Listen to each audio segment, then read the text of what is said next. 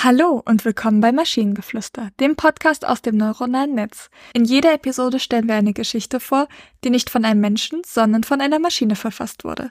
Und damit kommen wir zu unserer heutigen Geschichte über die Domina, die zu introvertiert war, um ihren Beruf auszuüben. Lena hatte seit Jahren einen Traum. Sie wollte Domina werden. Schon als Jugendliche hatte sie sich für BDSM interessiert und als sie das erste Mal in einem Domina-Studio arbeitete, wusste sie, dass sie ihren Traum leben wollte. Doch je mehr Zeit vergeht, desto schwerer fällt es Lena, diesen Traum in die Wirklichkeit umzusetzen. Die Arbeit als Domina erfordert viel von ihr. Sie muss selbstbewusst auftreten, den Kunden ihre Regeln aufzwingen und ihre eigenen Grenzen setzen. All das fällt Lena schwer.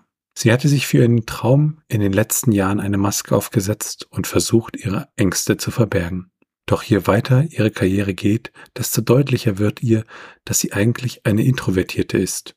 Lena hat sich das Leben als Domina anders vorgestellt, sicher und kontrolliert, ohne Unsicherheiten und Zweifel.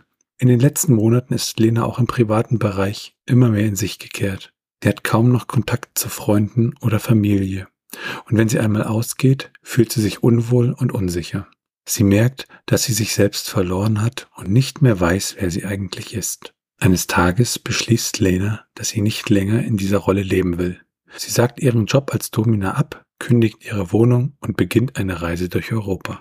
Sie reist von Stadt zu Stadt und trifft auf interessante Menschen, die ihr helfen, sich selbst neu zu entdecken. In einer kleinen Stadt in Spanien findet Lena schließlich zu sich selbst. Sie entdeckte ihre Liebe zur Kunst und startete eine Ausbildung zur Malerin. Sie lernt neue Leute kennen und erkennt, dass sie sich in ihrer Haut wieder wohlfühlt. Lena wird sich bewusst, dass es okay ist, anders zu sein als die anderen. Sie braucht keine Masken mehr, um sich vor der Welt zu schützen. Sie ist stark genug, um ihre Ängste und Unsicherheiten zu überwinden und ihr Leben zu leben, wie es ihr gefällt. Die Arbeit als Domina ist ein Teil von Lenas Vergangenheit, aber nicht mehr Teil ihrer Zukunft. Sie hat erkannt, dass sie nicht in eine Rolle passen muss, um glücklich zu sein. Sie hat gelernt, sich selbst zu akzeptieren, so wie sie ist, und in diesem Wissen liegt ihre Stärke. Es ist ja unfassbar, wie harmoniebedürftig die letzten Texte waren.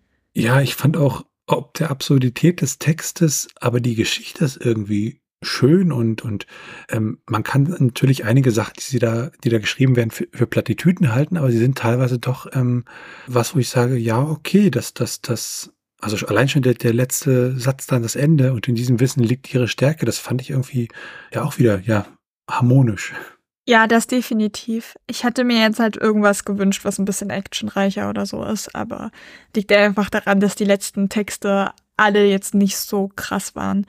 Aber es ist ein netter Text. Es ist, es freut mich für Lena, dass sie ihre Berufung gefunden hat. Wobei sie ja auch Domina werden wollte, das war ja anscheinend schon mal ihre Berufung. Aber was mich völlig an dem Text irritiert hatte, war ja, der Text fängt an mit Lena hatte seit Jahren einen Traum und bleibt dann halt die ganze Zeit in dieser Zeitform. Und im nächsten Absatz dann, doch je mehr Zeit vergeht, also da wurde die Zeitform geändert, und das hat ja. mich beim Lesen fast rausgebracht, weil das dann so, huch, was passiert hier? Und die Zeitform wechselt ja öfter nochmal im Text. Ne? Das ist so ein bisschen schräg gewesen. Interessantes Stilmittel, falls es eins war, aber schräg. Ich würde jeder Person davon abraten, das als Stilmittel zu verwenden, weil das einfach nur komisch ist. Also klar, wenn man in Präsenz schreibt sein, seine Geschichte und dann kann man auch äh, Vergangenheit benutzen, einfach im Sinn von, man will halt zeigen, dass etwas vergangen ist. Aber halt in Vergangenheit anzufangen und dann in Präsenz zu, zu rutschen, ist komisch. Und wenn ihr Ideen oder Stichwörter habt für eine Geschichte aus der Maschine, zum Beispiel eine solche ohne den Buchstaben E, dann schreibt uns eure Ideen per E-Mail an info.tnsh.net oder über das Kontaktformular auf der Webseite. Bis zur nächsten Episode von Maschinengeflüster. Tschüssi. Bye bye.